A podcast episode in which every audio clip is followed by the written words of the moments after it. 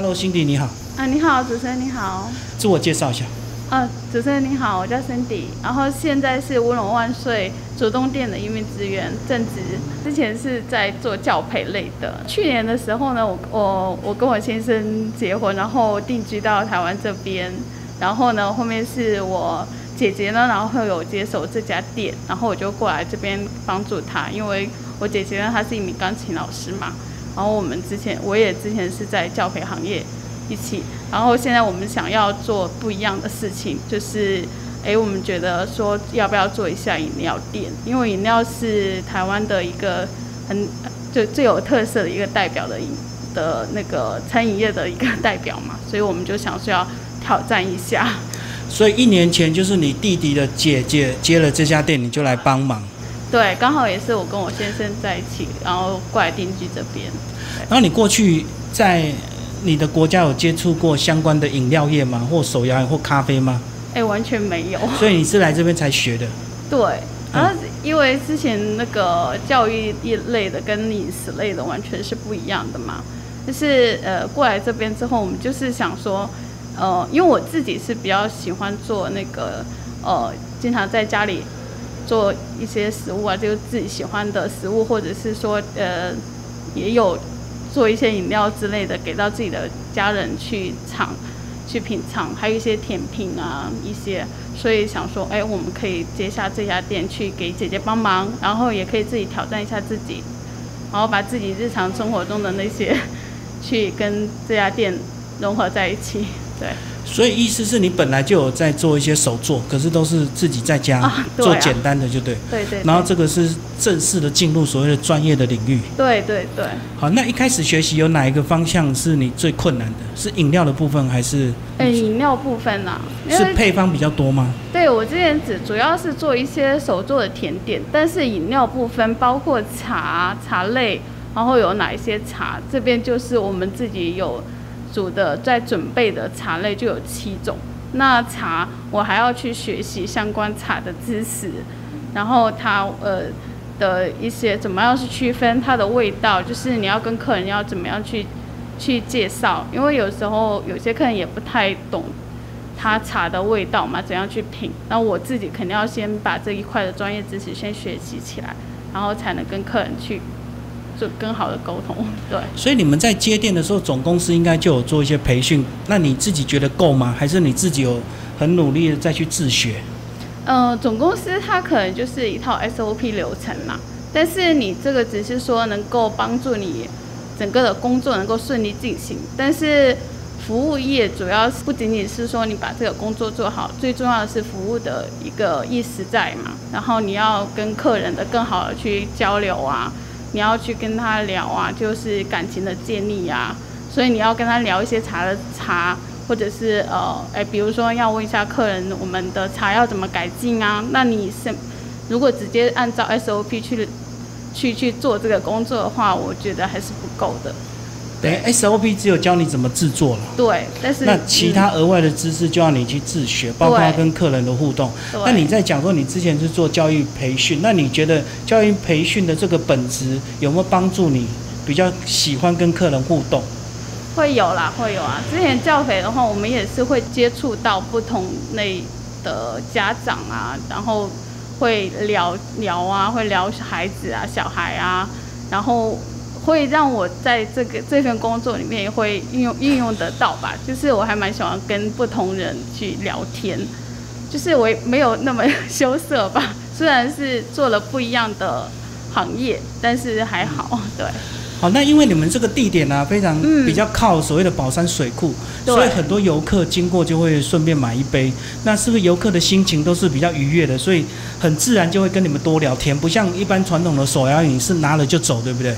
对对对，这一点就是我们还蛮喜欢的这一点，因为其实说，哦，我们这家店位置稍微会偏一点嘛，那呃，客源其实远远没有像呃那边主街市市区里面那么多。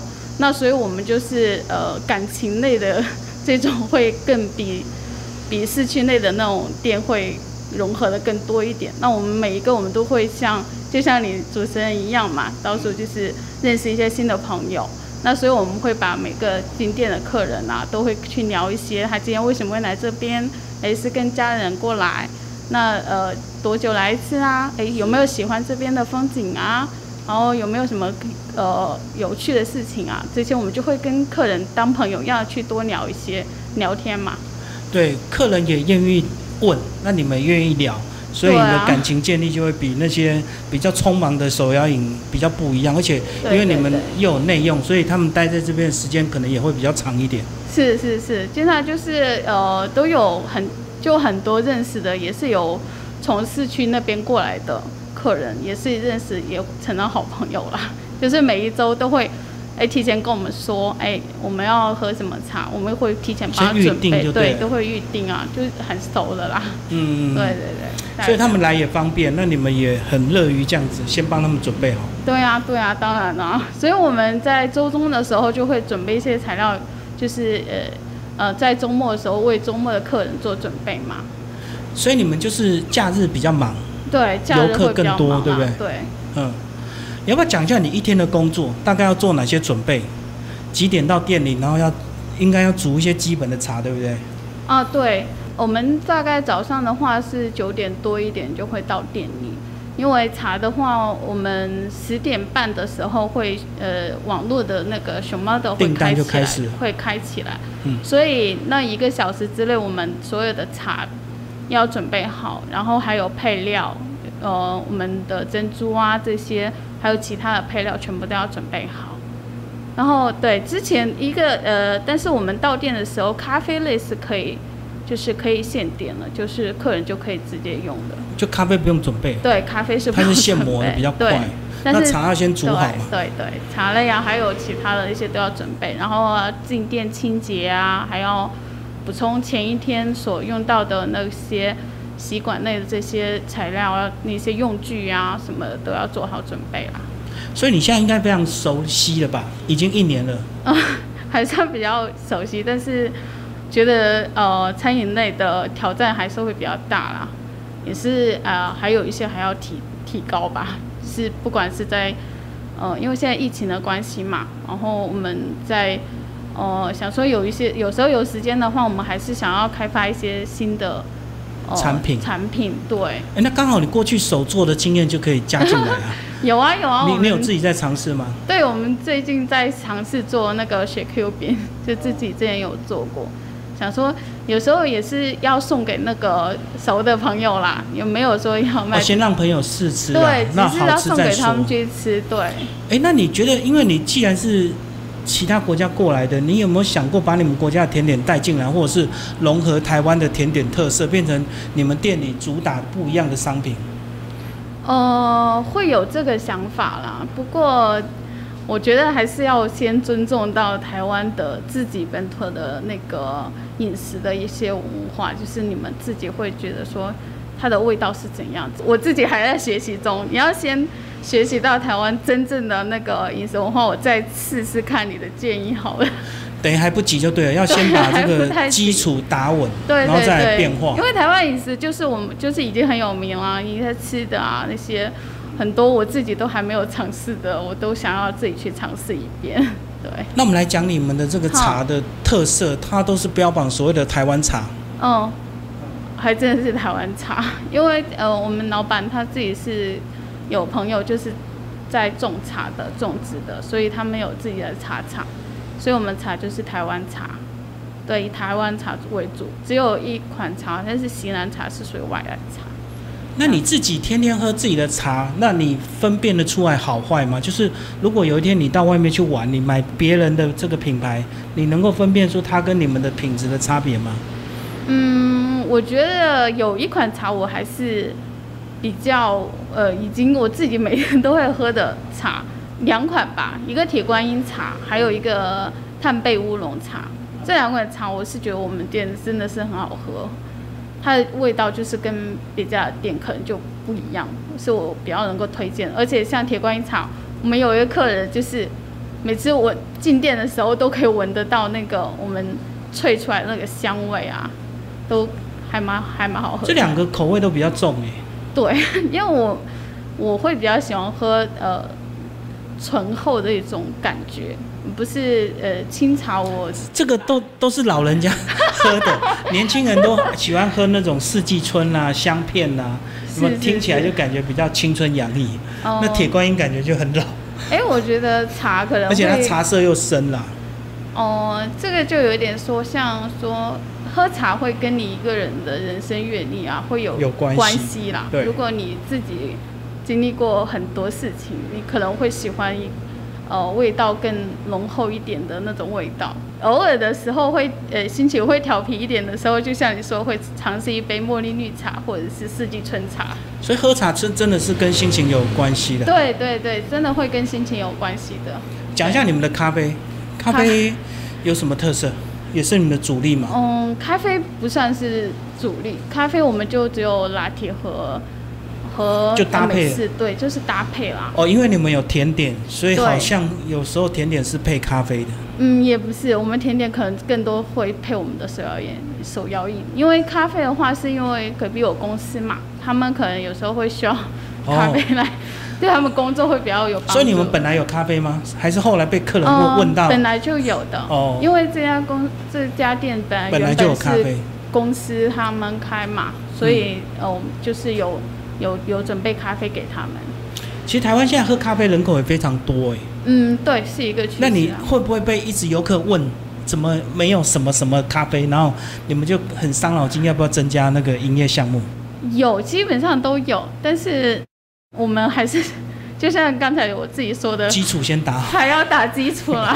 对，饮料茶有茶饮类的，我们都还要再学，然后咖啡更是一门学问呢。我们是想要先一步一步的把基础打。因为我想说，来这边观光的人，他们可能有些人非常爱咖啡，甚至还会很挑嘴，所以嗯自然就会问说：你们怎么没有哪一种品牌 或哪一个类别的咖啡对？对对，会问到了。很困扰我们。自己会很困扰，然后他们会问：“哎，你的咖啡豆是大概是什么年份，或哦，者是浅焙、说你要中怎么样焙，浅焙？”然后哪一个？对，也会问到很多你是从哪个哪个国家过来的那种咖啡豆，还是怎样的？但是其实你们是茶为主力就对了。对对对如果，问茶的话，你可能回答的可以比较深一点。是是是，就是还是要学，因为我们接手这家店也时间也不太久嘛，所以呃就呃很多东西啊，不管是在呃知识基础基础知识的方面，还是说跟在呃跟客人的那种互动啊，然后再把我们的这个店的那个味道啊提升方面，我们都还是要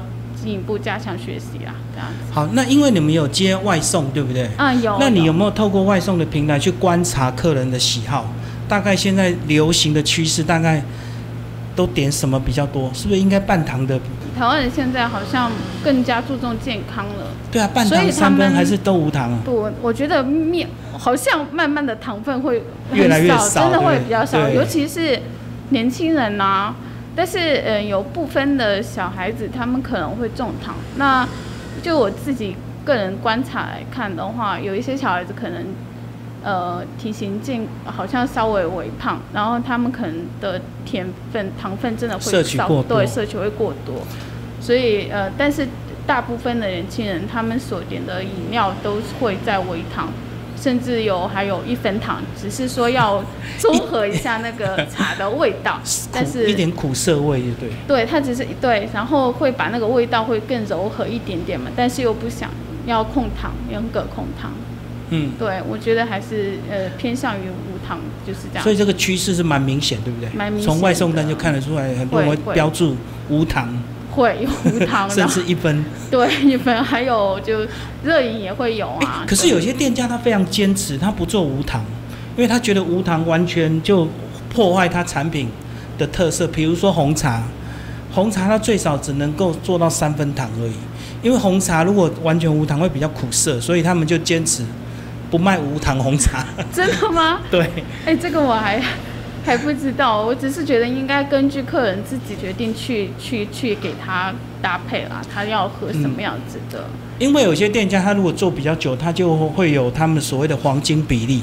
嗯，会有啦。那那他们会有一些品牌坚持，所以无糖他会有不卖给你。嗯、但是就像主持人说了，因为我们这家店就会跟市区的店它就是不一样，，对，所以我们真的是会为客人考虑的会更多嘛，所以就是同理心比较强，对，同理心会比较强，所以我们坚持以客人的意愿为主，就是想要去做好这一部分。对，要不要讲一下关于你们自己个人或店里的兼职大概有哪一些细节？我觉得我们的每个部分都是很讲究。对，我们今天真的每个料啊，每一个材料啊，都是我们自己精心在准备啊。哪怕就是像今天我们也有延迟在下班，因为就是每个料我们都要煮很久，然后要准备，然后呃还蛮辛苦的。因为做餐饮有时候因为客人看不到那个东西，所以有时候是是有些老板会比较随性一点，是不是？嗯。所以那个好像就是看个人的坚持。要要坚持好基本的卫生啊什么的，卫生都要，品质都要顾。对我们像现在的话，呃，现在这个点，我们等一下可能呃做收尾的工作，就要差不多四十五分钟左右，所有的呃用过的那个都要清洗，对，都要清洗啊，还要做杀菌啦。因为手摇店包括，因为这边是山山区附近嘛，所以也会有一些。呃，蚂蚁或者是其他的昆虫类啊，所以我们要做好各种的这种呃清洁工作啦，就是要保保证客呃客人的那个饮食安全啊，这样子。所以这个都是看不到的工作，都是看不到的工作。包括早上在开店前也是看不到的。对对，这个是就是你选择这个行业，就是一定要去呃要坚持这份本心嘛，就是你要做好这个工作。这个工作是你来台湾第一个工作吗？呃，算是对。你觉得 跟你在以前会会会有不一样的辛苦吗？呃，会会有啦。这个这份工作之前的教培类，其实你用脑的会比较多，就是每天你会坐在那边，对，你要去呃为学生做一些呃考量啊什么的，学习做一些计划规划之类的，所以你用脑会比较多。而这边是。体力加劳劳力一起，但是体力会更多，因为特别是在周末的时候，你要跑场嘛，就是有内用的客人，那你要跑来跑去啊，然后要各种样的，对，体力加劳力吧。对，而且你刚刚也讲到，如果要跟客人互动的更深入，你就要了解更多关于茶或者是咖啡或甜点丰富的知识。是是，对，还还要学习啊，所以脑力跟体力一起了嘛，要。好，谢谢我们辛迪。好，谢谢您，谢谢主持人，谢谢。